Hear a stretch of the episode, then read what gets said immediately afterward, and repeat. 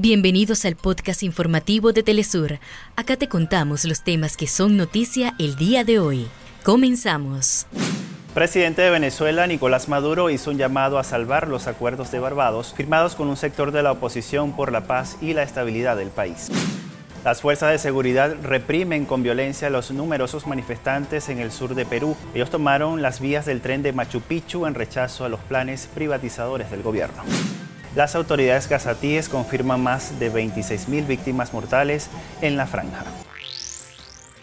Hasta acá nuestros titulares. Para más información recuerda que puedes ingresar a www.telesurtv.net.